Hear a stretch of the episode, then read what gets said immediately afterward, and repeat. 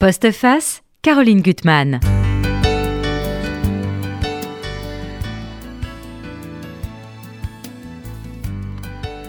Qu'est-ce qui fait qu'un être humain, jusque-là totalement étranger à vous, soudain vous fascine, vous obsède, jusqu'à lui consacrer plus d'un an de votre vie à enquêter sur lui? Le sentiment d'avoir reçu un signe, un appel? Tout cela est bien troublant et mérite réponse. Monsieur Jean-Claude Perrier, j'attends votre réponse. Bonjour. C'est vous, euh, l'auteur de ce livre et l'enquêteur euh, du photographe de Notre-Dame, publié au Cerf. Euh, c'est un livre palpitant et très intrigant. Je vais donner son nom sur un photographe qui existe et qui est absolument remarquable, Éric Prinvaux. Donc c'est un livre qui est écrit comme une enquête policière, un peu Tintin, un peu Simon, on va Un dire. peu. Un peu- un peu Merci, merci pour les comparaisons. Je prends. Et à partir d'un seul indice, c'est-à-dire au départ une photo que vous avez trouvée dans une brocante. Mais c'est aussi, ce qui m'a beaucoup plu, une réflexion sur notre monde, ce que l'on voit et surtout ce qu'on ne voit pas ou qu'on ne veut pas voir, et qui est révélé par un grand photographe. Et puis aussi un livre plus personnel que les vôtres. Euh, vous vous mettez en scène avec pudeur, discrétion comme toujours, et puis au fond euh, de, savoir qu'est-ce que qu'est-ce qu'est-ce que l'humain, qu'est-ce qui nous réunit avec les autres bipèdes, comme vous écrivez. Et puis finalement, au fond, je pense que le sujet principal, c'est bien sûr la photo, mais c'est surtout l'homme qui a fait cette photo et qui est un homme profondément humain. Alors, vous présentez, euh, difficile parce que vous êtes, et ça c'est bien, c'est votre force, un homme curieux, curieux de beaucoup de choses. euh, Curieux, vous voulez dire bizarre? Euh, non, moi je voulais dire curieux du monde. Oui, c'est vrai. Hein, mais peut-être curieux bizarre, c'est Oui, un compliment aussi pour moi. hein. J'assume, Vous j'assume. assumez.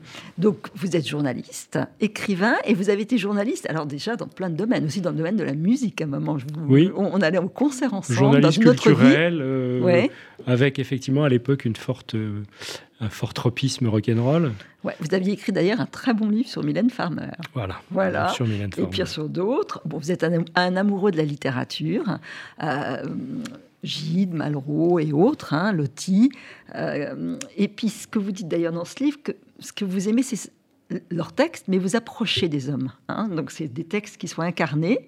Puis parmi toutes vos autres curiosités, alors je l'ai dit dans le désordre, il y a l'Inde, le cigare. Alors je ne sais pas si le cigare c'est toujours... Si, si, moins avec l'âge, mais euh, si, si, Quand toujours. même. un petit Fumeur moins pratiquant, mais fumeur quand même. fumeur quand même. Alors, le monde latin, les, les péplums, ça Oui, vous adorez, hein, on est d'accord. Euh, et puis, vous- dans les livres plus personnels que je recommande à nos, nos auditeurs, c'est Le passage de la mer morte, que j'avais beaucoup aimé. Alors, on démarre avec des dates, parce que vous êtes très méticuleux, très précis. J'ai une formation d'historien à la base, donc il Ah. faut bien que ça serve. Ça, c'est, on peut l'avoir oublié, sa formation. Jamais. Hum. Jamais. Tout fait, tout fait, tout fait masse, si j'ose dire. Alors, il y a deux chocs. Bon, un premier choc, ça, j'aimerais que vous nous le racontiez. Alors, on sort du Covid, on est en 2020, c'est l'été, c'est le mois de juin, et vous avez un goût pour vous partager. Comme, comme j'ai dit, vous êtes assez double, donc il y a un peu de campagne un peu de citadin. C'est Oui. les deux, voilà. C'est le, balancier que j'aime bien. Ouais, le balancier, c'est bien. Et donc, vous avez un repère en Normandie, et puis surtout un goût pour fouiller, euh, fouiner dans les brocantes, entre autres. Oui, j'aime beaucoup les brocantes. Alors, si vous voulez, à, à- à l'origine de ça, je pense qu'il y a un peu de folie. Et puis, euh, ça explique quand même grandement aussi le, le côté quête de l'humain. C'est que on sortait euh, de, on sortait de la première, du premier confinement du Covid, si je me souviens bien, parce qu'à Mhm. force d'en avoir subi deux ou trois, je sais plus où j'en suis. Ouais, ça avait commencé en mars 2020. Voilà, ça avait commencé en mars 2020. Et donc, moi, j'étais rentré à Paris en mai. J'ai eu la chance, effectivement, de, de m'être exilé à la Mhm. campagne. Et donc, il y avait une, il y avait une euphorie de Mhm. courte durée, puisqu'on nous a reconfinés, Mhm. comme vous le savez, un peu plus tard. Mais donc, on était dans, dans, dans l'euphorie. Effectivement, retourner dans les brocantes, c'était, c'était la vie qui reprenait. Mhm. Et effectivement, par hasard, un jour, en fouinant dans, dans, dans cette brocante où, Dans- on alors, passe de temps en temps... Alors là, c'est un morceau de- d'écriture parce que c'est un hangar glacial. oui, oui, c'est un bel endroit. C'est un bel endroit C'est où un il y a. foutoir total, mais bien avec des, des- des vrais objets. C'est pas une pouillerie, c'est- il Ouais. y a des choses. Il faut avoir l'œil. C'est vrai que les, les tableaux, c'est pas c'est pas ce qui est de plus. C'est souvent les meubles qui sont plus sympas, la vaisselle, tout ça. Mhm. Les tableaux, il y a souvent des vraiment des daubes. Et Mhm. là, ce qui m'a attiré l'œil déjà, c'est le cadre. Mhm. Parce que parmi ces Ah tableaux oui. posés par terre dans la poussière, il y avait un très beau cadre, très chic. J'ai appris après que c'était dû être. Euh, un cadre très chic et très grand. Vous parlez d'une Marie-Louise, je pas, honnêtement, je ne savais pas ce que c'était qu'une Marie-Louise. C'est l'encadrement, en fait. Quand on a une gravure ou, euh, ou, une photo, si on veut l'agrandir et mettre en valeur l'objet lui-même, on pose une Marie-Louise sur les côtés et mhm. on encadre le tout. Et mhm. donc, elle fait 60 sur 40. Hein. Oh, c'est grand. Euh, oui, oui, c'est. Et, puis, c'est un, encadrement luxueux. Très beau, très chic. oui. oui, ce qui ça accentuait la bizarrerie de la chose. Donc, j'achète la, photo pour un prix évidemment ridicule. Euh, et puis je, me, je, la regarde, je nettoie le, les vitres et je la regarde. Et tout de suite, ma réflexion a été ça peut pas être l'œuvre d'un amateur. Mhm. Je veux dire, ni vous ni moi, même si on sait faire des photos correctes, mhm. on, pourrait faire quelque chose comme ça. Ce qui était corroboré par l'encadrement. Parce qu'en mhm. général, on ne fait pas encadrer luxueusement pour plusieurs centaines d'euros euh, la, photo de votre, de votre chat prise par votre belle-sœur. Donc là, on était dans quelque chose de d'un cran au-dessus. Et premier choc dont vous parliez, c'est ce que Barthes appelait le choc photographique. Je suis face à cette photo et je dis, c'est une merveille, c'est une énigme, c'est forcément la photo d'un artiste et pas la photo d'un amateur. Et la déformation professionnelle et la curiosité aidant, je me dis, je, je, je, je veux, je veux savoir des choses. Alors dites-nous, Qu'est-ce qui vous a intrigué? Cet homme en noir, alors c'est une belle photo en noir et blanc, argentique. Vous noir et blanc, argentique. Et, c'est au fond l'homme en noir, c'est les reflets sur la scène, c'est Notre-Dame au fond. C'est un peu tout. Si vous voulez, la, photo représente, il y, a, à peu près trois, trois, trois morceaux. Mhm. Sur le côté gauche, il y a une silhouette complètement noire, euh, vue de dos, très mystérieuse, très énigmatique, mhm. et qui, avec le jeu des proportions, euh, prend une place démesurée sur la photo, elle en occupe bien un tiers. Le milieu, c'est effectivement le, pont en face de notre, un des ponts en face de Notre-Dame avec les mhm. réverbères, l'eau de la Seine, etc. Il y a un côté fuligineux qui est très beau. Et puis complètement sur la droite, mais comme un satellite débarqué de Star Wars, Notre-Dame. Notre-Dame, comme en suspension, comme ça dans le ciel, sur fond nocturne, avec les, les arbres du square Jean 23 devant, etc. Notre-Dame qui est, qui est qui choque, si vous voulez, en fait, qui impressionne, mais qui mm. n'est pas le seul élément dans le tableau. C'est pas une photo de Notre-Dame. J'en décris une autre à un moment. Évidemment, Notre-Dame a été multi-photographiée. Quand vous promenez euh, devant voilà, de Notre-Dame. Ça, c'est une chose. Et puis, bien entendu, le deuxième choc, en dehors du choc esthétique, c'était le choc émotionnel, mm. puisque on est en juin 2020 et Notre-Dame a brûlé un an mm. auparavant. Mm. Et, j'en ai pleuré comme, comme nous tous. J'ai vu ça de ma fenêtre, non pas Notre-Dame, mais l'incendie, je le raconte aussi. Donc, si vous voulez, double choc non seulement la photo est très belle, mais c'était Notre-Dame avant. Notre-Dame dans sa splendeur. Est-ce que c'est une grande mise en scène? Est-ce que c'est le fruit d'un hasard? Pourquoi cet homme est là? Qu'est-ce qu'il regarde? Qui est l'homme qui a pris la photo? Il y a des tas d'énigmes. C'est vrai. Tout, est énigmatique. Et puis, en regardant d'un peu plus près, euh, la photo est signée. Et vous mhm. rappeliez le nom tout à l'heure du photographe, il s'appelle Éric Prinvaux. Et donc, je me dis, chouette, euh, si elle est signée, je vais faire des recherches. Alors, ce qui est étonnant, c'est que il y a toute une combinaison de signes et de hasard quand même. en disant dans le livre sans cesse qu'il n'y a pas de hasard. C'est-à-dire qu'il va avoir cet incendie de Notre-Dame qui vous, euh, qui vous meurtrit comme la plupart des Français, et du monde entier, parce que c'est tout ce qu'on a mis dans un lieu euh, qui est un lieu romanesque, littéraire, le lieu de nos promenades. C'est un voilà. et, donc bon, vous en êtes vraiment meurtri, euh, vous allez contribuer, vous allez, il va y avoir plusieurs écrivains qui ont écrit hein, sur, sur Notre-Dame, sur cette disparition, euh, et donc il y aura une petite anthologie au Mercure de France hein, qui va, non, chez, Folio. chez, Folio. et vous aviez publié un article euh, sur un des auteurs, et, et vous allez en 2020, donc ça va être plus ou moins au même moment que la découverte de cette photo, voir votre nom sur cette. Euh, oui. et, c'est comme un appel pour vous. Mais complètement. mais il n'y a que des signes dans cette histoire. C'est ça que j'ai aimé. Parce que cet article, c'était pour. En plus, c'était pour le journal libanais, pour l'Orient mhm. littéraire que nous aimons beaucoup, euh, où j'avais fait une recension des trois livres qui étaient parus gratuitement. Euh, Sylvain Tesson, mhm. Ken Follett, etc. Il y avait eu trois livres qui étaient sortis en même temps. dédiés à Notre-Dame d'une certaine mhm. façon. Donc j'avais fait un papier, j'avais titré Notre-Dame des écrivains point à faire classer. Et puis effectivement, l'éditrice de Folio me contacte un jour, bien pas mal de temps après, enfin un an après, pour me dire voilà, on cherchait un titre pour notre anthologie, on n'a pas trouvé mieux. Est-ce que vous êtes d'accord pour nous laisser utiliser le titre? Évidemment. Ah non seulement j'étais d'accord, mais j'étais flatté. Ah oui. Plus ils ont été super gentils, j'ai été crédité, etc. Mais c'est un clin d'œil. Donc mhm. si vous voulez, Primevaux, c'est un clin d'œil. Notre-Dame, c'est un clin d'œil. Euh, il y a cette histoire. Moi, j'ai une relation un peu charnelle depuis que je suis gosse avec Notre-Dame. Vous raconté avec votre grand-mère. Avec ma euh, grand-mère, les chapeaux de cardinaux, etc. J'allais souvent à Notre-Dame. C'était quoi pour vous? C'était l'imaginaire C'était Victor Hugo C'était la fascination du, gothique et des gargouilles C'était un lieu. Oui, c'était l'ambiance Victor Hugo parce que Notre-Dame, à l'époque, moi, quand j'étais gosse, je suis plutôt jeune, elle était très noire, très sombre. Mhm. Elle n'était pas du tout éclairée comme aujourd'hui. Il y avait quasiment pas de touristes. On y allait juste pour prier ou comme ça. Mhm. Et c'était très gothique. C'était très mhm. un peu comme Saint-Germain-des-Prés aujourd'hui, si vous voulez. Euh, c'était mystérieux. Et pour un gamin de 5-6 ans, quand on disait voilà c'est Notre-Dame, déjà c'était impressionnant. Et puis on m'avait raconté l'histoire des chapeaux des cardinaux qui après leur mort étaient suspendus dans, dans, la voûte. Je ne sais pas si ça se fait toujours. Ah, et donc quand on rentrait, qu'on levait la tête, pendouillait au bout d'un fil des machins mités. ça, moi je connaissais pas. Mités moches et en mauvais état, forcément si c'était des très vieux cardinaux.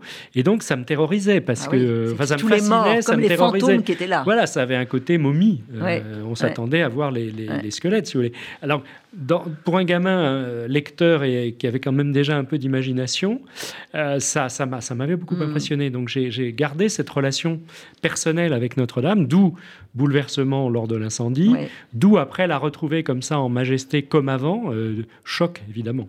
Donc là, vous êtes appelé, appelé à savoir qui est ce photographe, qui est cet homme euh, en noir sur la photo. Enfin, il y a plein, de, plein de mystères qui se bouleversent, enfin, qui se multiplient dans votre, dans votre tête. Et comme c'était quand même entre deux Covid et que euh, l'activité n'avait pas pleinement repris, j'avais du temps. Mmh. Et ce qui a aussi de bizarre dans, dans cette aventure, c'est que c'est la première fois de ma vie euh, j'ai quand même publié quelques livres depuis 1985 ou 6, je crois. Euh, c'est la première fois de ma vie que je fais un travail à l'aveuglette, tout seul. C'est-à-dire mhm. sans savoir où j'allais, sans même savoir si ça ferait un livre, sans éditeur, sans contrat, sans commande, sans rien du tout. Ce qui est amusant aussi, c'est quand vous avez, vous avez découvert la photo, euh, ça y est, c'est irrépressible, c'est ma photo. Oui. Euh, je mets des guillemets au début. Mais c'est ma photo. il y a quelque chose de. Tellement l'impression qu'elle a été faite pour moi.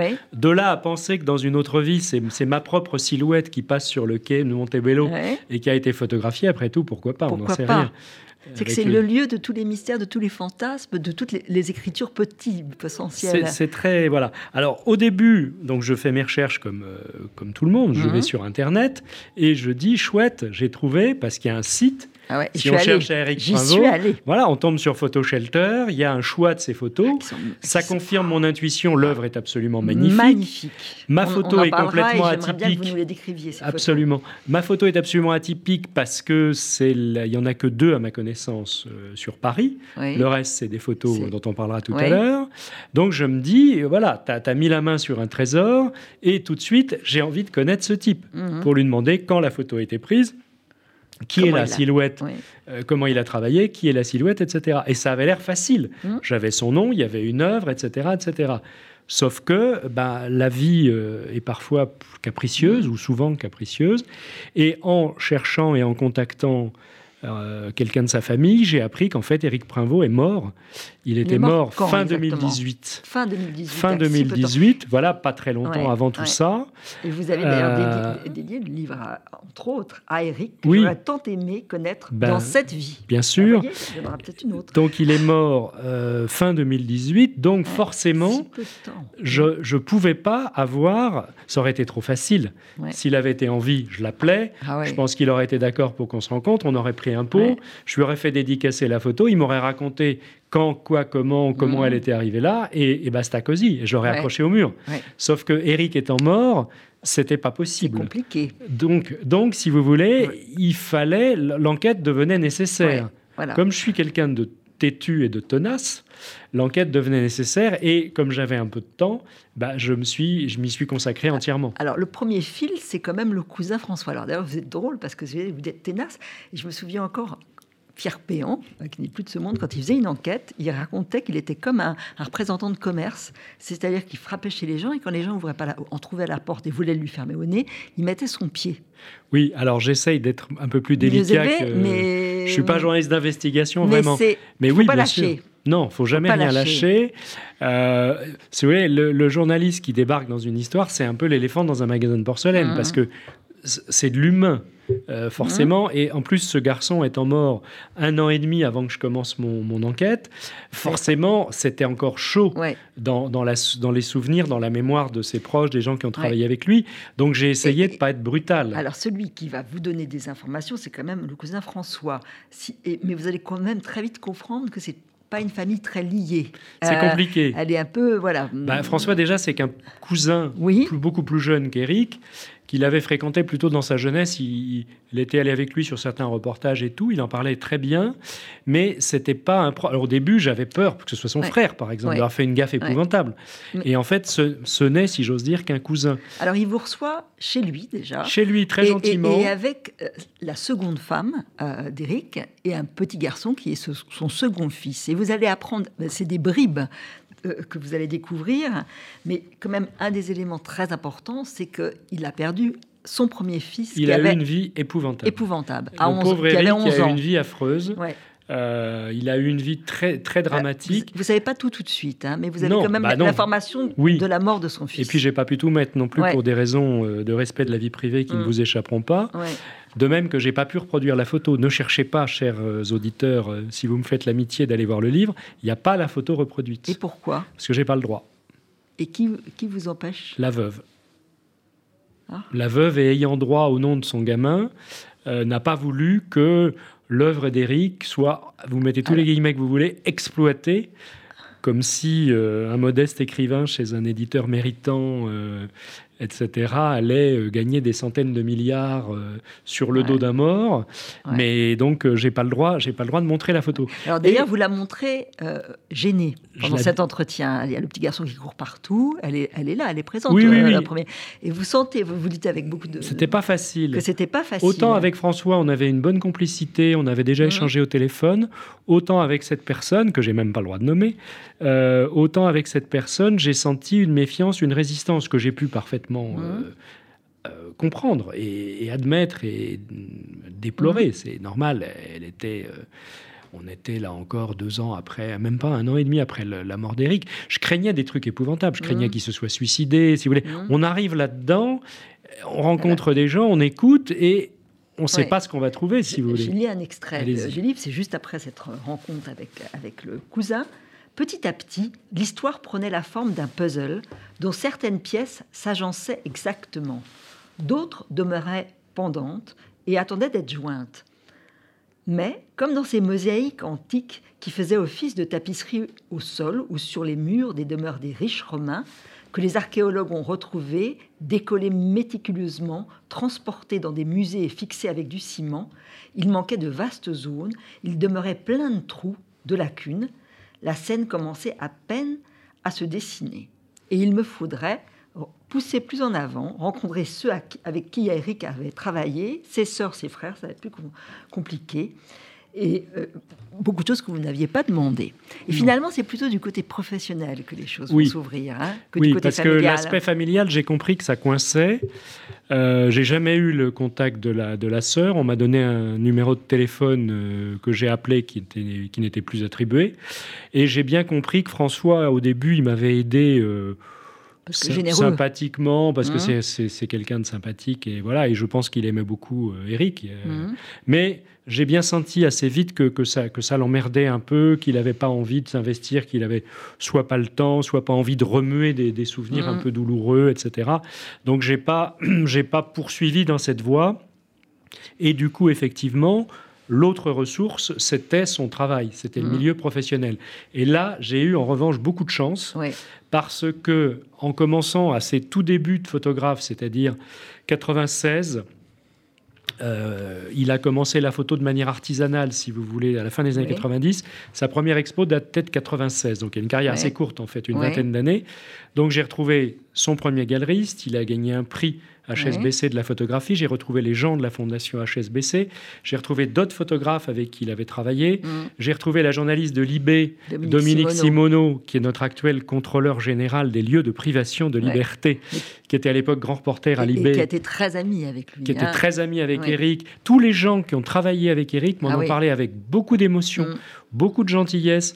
Euh, se sont souvenus de, de, de, de points de rencontres, d'anecdotes, etc. Tout le monde m'en a parlé. Et à chaque fois qu'il a travaillé avec quelqu'un, que ce soit la Fondation HSBC par exemple ou Dominique, ils se sont revus bien après, y compris quand est arrivé le, drame de la mort de son premier fils. Mhm. Ils se sont revus, il a gardé des liens affectifs avec tous ces gens-là. Donc ça m'a conforté dans mon, dans mon intuition que c'était un bel humain, que c'était un type généreux, que c'était un type bien. ils disent tous, oui, que c'est quelqu'un de, de généreux qui pense avant tout à son, à, son travail, mais qui veut pas le faire fructifier. Il a, non, intègre, rebelle, compliqué, pudique, taiseux. C'est toujours les mêmes mots qui reviennent. Qui reviennent. Et, écorché vif, etc. Et, timide, pudique. D'ailleurs, à un moment, vous dites que vous êtes timide aussi. Ah. D'une certaine façon, oui. oui. Peut-être pas de la même façon, mais pas oui. de la même façon, mais il faut se méfier des timides qui se lâchent. Moi, je suis un timide qui se fait violence, donc. Euh, et là, vous allez avancer vers lui de, de, de, plus en plus. Alors déjà, découvrir son immense talent. Hein, c'est ça. Alors, il faut dire que c'est quand même vous le dites à la fin, un, photographe humaniste. C'est qui va vers les gens et il va surtout vers la misère, vers ceux qu'on ne veut pas voir. C'est hein. typiquement un photographe Magnum. Il aurait dû intégrer l'agence ah, Magnum. C'est un disciple de Cartier-Bresson, c'est un disciple de Douaneau. Et effectivement, il a commencé la photographie, ça aussi c'est un choc, en 89, rue de la Mare, dans le 20e, qui était ah, alors un quartier en, 19e, qui était en pleine transformation, en plein chantier, etc., où des euh, immigrés africains étaient expulsés d'endroits insalubres pour être logés après dans des banlieues, etc. Et un jour, Eric, qui n'était encore que photographe amateur, il, travaillait un peu avec l'appareil que lui avait offert son père. Mais son père, on a oublié de le dire, était quand même amoureux de la photo. Tout à fait, hein. avait offert son premier appareil à Eric, lequel faisait de la photo en mhm. amateur, autodidacte absolu, pas de formation, rien du tout. Et un jour, il passe rue de la Mare et il voit une petite gamine, une petite africaine, avec un sourire extraordinaire. Elle est magnifique cette la photo. est sublime, mhm. qui joue sur un, sur un trottoir avec une bouche d'eau, on serait cru à New York, mhm. dans Harlem, et clac, il prend la photo. Il faut dire qu'elle danse, qu'elle saute, qu'elle danse. Elle danse, elle ah rit, elle, elle, elle, elle, est tout magnifique. de suite sur Internet. Tout de hein, suite, c'est sa photo emblématique. Ah, elle est magnifique. Et j'ai appris après par les gens qui ont travaillé avec lui que Eric, c'était pas du tout quelqu'un qui faisait des photos posées. Il travaillait à l'instantané. Mhm. Donc il passait, il y avait quelque chose qui se présentait, et hop, il prenait la photo. Et mhm. c'est comme ça qu'il a commencé. Et ça a été un choc pour lui. Cette photo, il, il le raconte très bien lui-même. Il a écrit des textes très beaux sur son travail, qui sont dans des catalogues.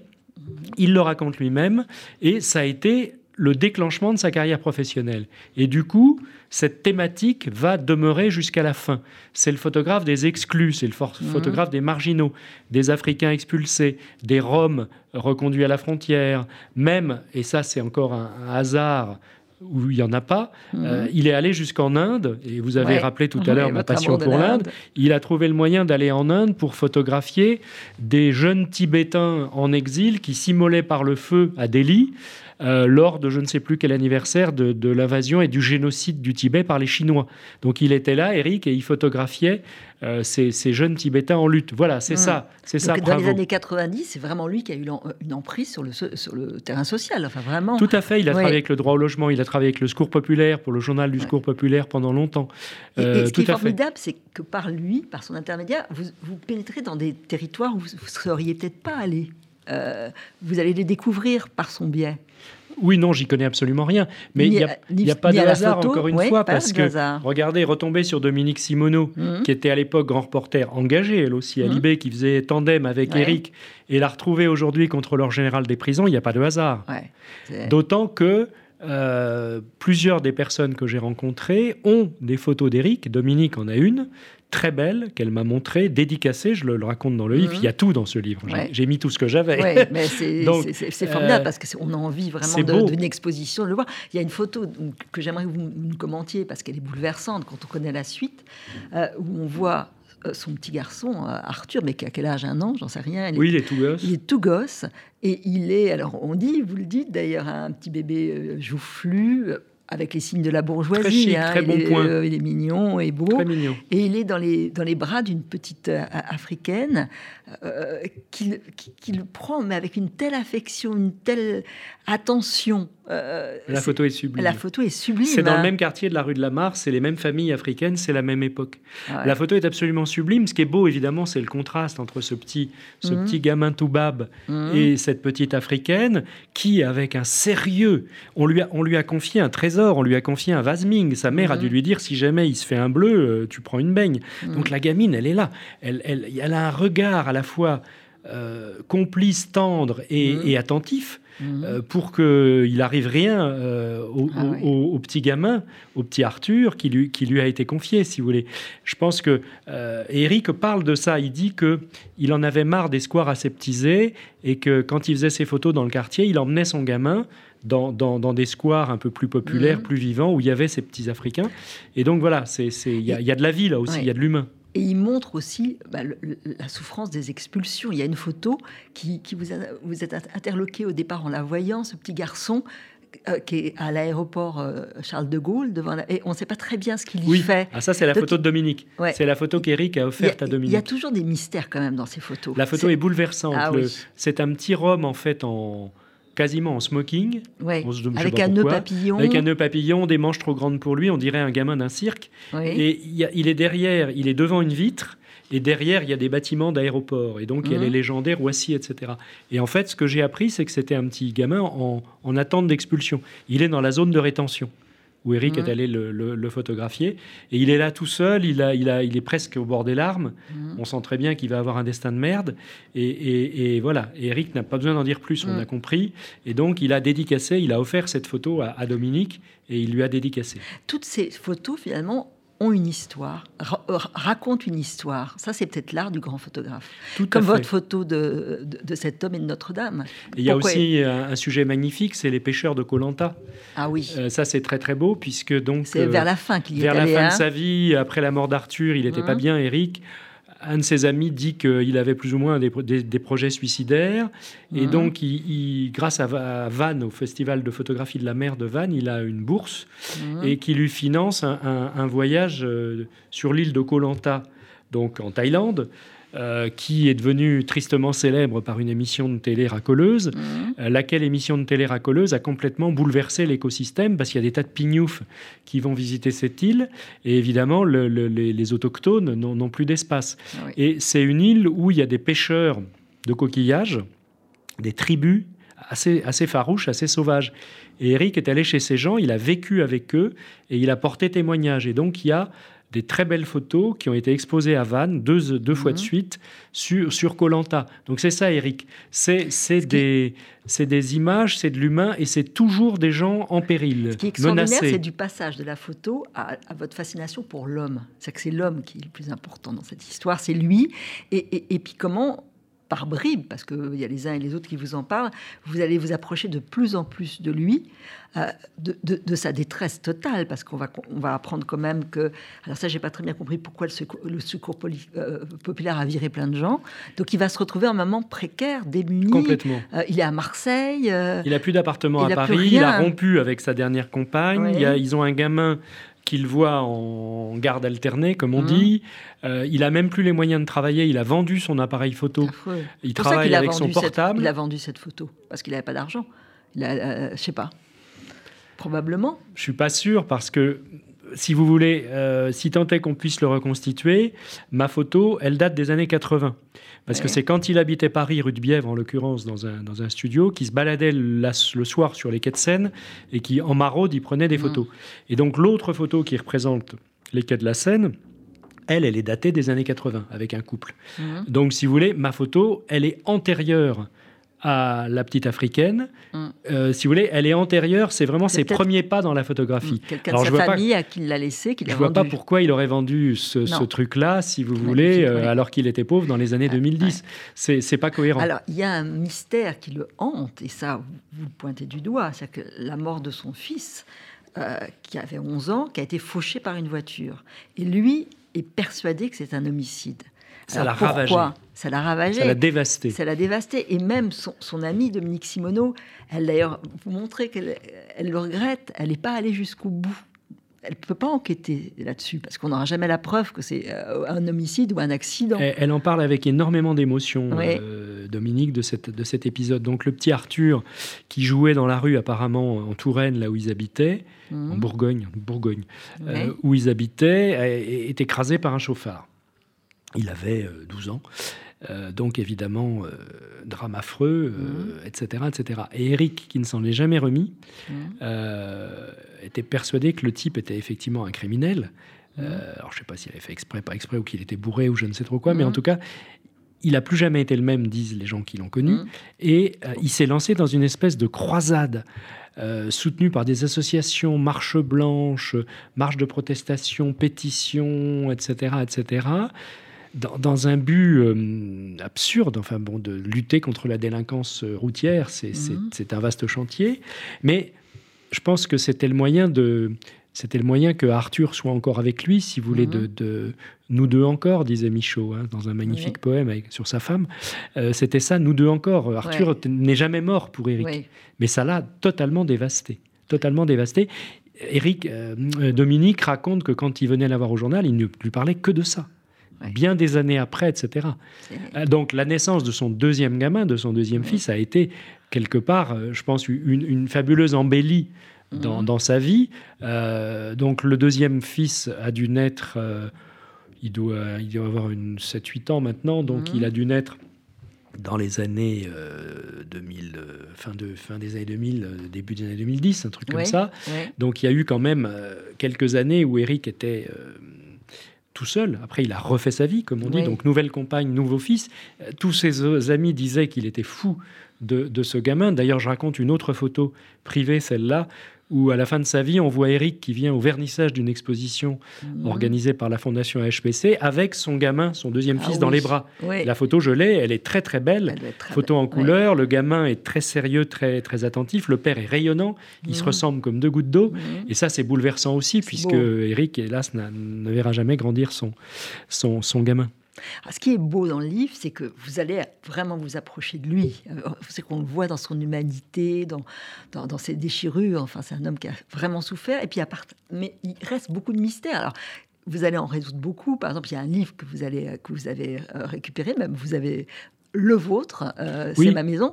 Alors, il y a une dédicace à deux personnes. Ah, ça, avouez que c'est quand même assez fabuleux parce que j'achète un livre sur un site de vente en ligne euh, recycle livre, hein, pas Amazon. Hein. je, fais travailler les, les recycleurs français et c'est de l'argent qui va à Emmaüs. Je signale parce que ça a son importance, surtout, surtout avec Eric. Il m'aurait voulu te faire travailler Amazon. Donc, euh, je finis par trouver ce livre qui est un livre de 96 paru mhm. chez Actes Sud, qui est une espèce de, catalogue de, mhm. de, l'expo, de la première expo d'Eric. Euh, je finis par trouver ce livre, très bien, et je l'ouvre et je vois une dédicace de sa main euh, dans des circonstances précises, à deux personnes. Avec une phrase énigmatique. Une phrase complètement ça, énigmatique. Vous avez trouvé la solution. Ça, j'ai fini par trouver. Il y a effectivement, il y a, il y a, une phrase en romanie qui est la langue des Roms. Donc, si vous voulez, tout est cohérent, tout est logique. Ça, j'ai trouvé, mais j'ai pas trouvé qui étaient les deux filles. Euh, mais ça m'a bouleversé, ça aussi. Mhm. Parce que c'était une espèce de message de l'au-delà. J'avais un échantillon. Je suis pas fétichiste non plus, même si j'ai quelques livres dédicacés hein. d'écrivains. Mais avouez, avouez que c'est quand, mm. même, c'est quand même, c'est étrange. Euh, même si, voilà, euh, même si on ne croit pas à la, réincarnation, aux vies parallèles, etc. Avouez que tout ça est quand même, mm. euh, quand même. J'ai rien, j'ai rien, j'ai rien exagéré. Mm. Alors il y a des choses que j'ai pas résolues. J'ai pas voulu non plus passer en revue tout ce qu'il a fait, toutes les expos, etc., parce que ça aurait été fastidieux. j'ai pris ce, que ce qui me paraissait le plus emblématique. J'ai essayé aussi d'ouvrir sur un rebondissement, parce qu'à la fin de sa vie, d'où le site Photoshelter, mmh. il semble que, ayant fait le tour, hélas, de ce qu'il pouvait faire en France, il s'apprêtait à aller travailler aux États-Unis, d'où le site en anglais Photoshelter. Donc, je, je, veux croire que, que, ça allait mieux pour lui, etc. Hélas, euh, hélas il, est mort euh, de façon foudroyante euh, fin 2018. Alors, comment on pourrait faire voir ces photos? Il y, a quand même des gens qui le soutiennent, vous, Dominique Simoneau et, d'autres. Ah oui, mais on n'a pas la main. Le photographe que vous, que vous, voyez à la fin qui a eu un, prix qui, qui, où il parle de son art photographique qui est très ah, Christophe Jean. Christophe Génie. Il est génial. Génie. Ah oui. Son travail sur, euh, sur euh, l'Amazonie, sur les Indiens d'Amazonie, financé par la Fondation Carmignac, est une merveille. Il y a un livre très beau aussi. Euh, c'est un très grand photographe de la même tendance, mmh. noir, argentique, humaniste, etc. Et Christophe en parle avec beaucoup d'amitié. Pourquoi les ayants droit refuseraient C'est pas une façon de gagner de l'argent. Ben, une exposition? Je ne peux pas parler à leur place, mais en tout cas. Il y a peut-être un moyen de, trouver des fissures dans leur nom bah, Pour que, ce que je souhaite de tout cœur, je le dis à la fin du livre, pour que l'œuvre d'Éric sorte de, de, l'ombre ou du silence où elle est tombée, euh, effectivement, il faudrait qu'un galeriste ou un éditeur de photos mmh. contacte l'ayant droit et la convainque de euh, montrer le, travail d'Éric, elle a tous les négatifs, elle a tout. Elle a hein. tous les négatifs. Oui, bien sûr, elle a gardé le studio euh, qu'il avait. Donc, euh, faudrait qu'il la convainque. Une association de photographes je sais pas. Là, ça, sort de mon rôle. Moi, je suis pas commissaire d'exposition. Oui, alors, le livre, c'est quand même. Un je veux bien faire une préface, si vous voulez, un truc comme ça. Oui. Bah alors, on peut aller sur Internet et en voir. Ça, c'est vrai. Mais pas la mienne. Ouais, pas la vôtre. Mais c'est peut-être ça tout le mystère. Ah bah, il y en a un peu Votre livre, il reste. Euh, et, et, ce qui est très beau aussi, c'est que vous parlez de. En fait, ce qui, le moteur, c'est le plaisir d'enquêter. Le plaisir, voilà, c'est dans la vie où finalement la vie elle est pas, si drôle que ça. Surtout en ce moment. L'excitation de, de, se poser des questions, de voir les choses qui vous échappent et de se dire que peut-être à un moment on va réussir à les attraper, ça c'est le moteur d'une existence aussi. Il y a, y a, un plaisir en amont mmh. quand, on, quand on se lance là-dedans, euh, c'est qu'on ne sait pas où on va. Mmh. Et après tout, j'aurais pu tomber dans une impasse tout de suite. Euh, je ploffe, euh, arriver dans un cul-de-sac, il ne se passait rien, ou où le gars qui, signait la photo euh, n'existait pas, c'était mhm. juste un excellent amateur, où personne ne savait. Ça arrive. Hein. Donc j'aurais pu me trouver. Or, ce qui m'a vraiment fait plaisir et ce qui m'a conforté, c'est que j'ai vraiment trouvé des tas de choses. Et encore, je j'ai pas la prétention d'être ah exhaustif. Quant à la photo, il a un génie. Ça, c'est indéniable. Quant à la photo en elle-même, si vous voulez, évidemment, quand, quand j'ai présenté le projet à mon éditeur chéri, euh, euh, tout le monde m'a dit ah et fais voir la photo, fais voir la photo. Donc j'ai dit bah je peux pas vraiment et en tout cas on pourra pas la reproduire. Et au final, après avoir lu le texte, mes éditeurs m'ont dit bah finalement, c'est pas grave, c'est presque mieux comme ça. Oui, parce qu'on la rêve. M'a dit le merveilleux Renaud Escande, qui est mon éditeur et que je salue avec chaleur, parce que c'est, ils font un travail formidable en je les aime beaucoup. Et donc Renaud m'a dit, finalement, tu sais, ça ajoute du mystère au mystère. C'est pas plus mal comme ça. En plus, je la décris quand même assez minutieusement. Oui, bien sûr, on a envie de la voir. Mais ça, je peux la montrer, moi, dans le cadre privé. Mhm. Mais je peux pas la prendre sous le bras pour vous la montrer. Je peux pas mhm. aller à la télé avec la photo parce que j'ai pas le droit. Il y a le droit moral, donc c'est pas moi qui l'ai. J'ai pas le droit. Je peux la vendre. Je peux la mhm. vendre aux enchères, ça j'ai le droit. Je suis propriétaire de l'objet, mais je suis pas propriétaire de, de l'œuvre. C'est comme ça le, droit français. c'est le droit moral. C'est le droit moral. Donc, si vous voulez, pour que Eric ressorte d'outre-tombe, il faudrait que, quelqu'un s'intéresse. Le, petit garçon, son petit garçon qui a 7-8 ans, je pense qu'il serait fier que son, que son père apparaisse. C'est ce que j'ai plaidé auprès de la mère. Je, pense qu'un jour, elle, va le comprendre. Quand on m'a interdit de, de, de, mentionner, de, euh, si vous voulez, d'utiliser tout, euh, j'ai dit à la mère, j'ai dit, mais c'est pas chic. Parce que bah, votre gamin, là, il a 7 ans et demi, 8 ans. Euh, dans une dizaine d'années, il aura envie de voir les, photos de son père, il ah aura envie qu'on lui en parle, il aura envie de rencontrer des gens qui l'ont connu, il fera son, son travail et il aura envie, forcément. Et, là, il y aura une exposition, il n'y a rien de mercantile. C'est-à-dire que là, bah. si cet homme, et ça vous le montrez tellement si bien que jamais il aurait négocié une photo, euh, c'était l'art, et puis surtout de montrer ce que dit Barthes, enfin, cette réalité qu'on ne voit pas, qui, euh, qui, apparaît soudain. Ça, c'est ça. Moi, j'ai plaidé ça, mais j'ai pas, j'ai pas été suivi effectivement au nom de la protection du gamin, etc. Je vois pas en quoi ça le protège plus de, de, de mettre sous le boisseau l'œuvre de son père. Euh, ce qui est un peu frustrant dans ces cas-là, c'est qu'on se heurte effectivement à du droit, que je respecte tout à fait. J'ai déjà beaucoup travaillé, moi, sur des livres Malraux, Saint-Exupéry, mmh. avec des ayants droit, donc j'ai n'ai pas mmh. la réputation d'être un voyou, mmh.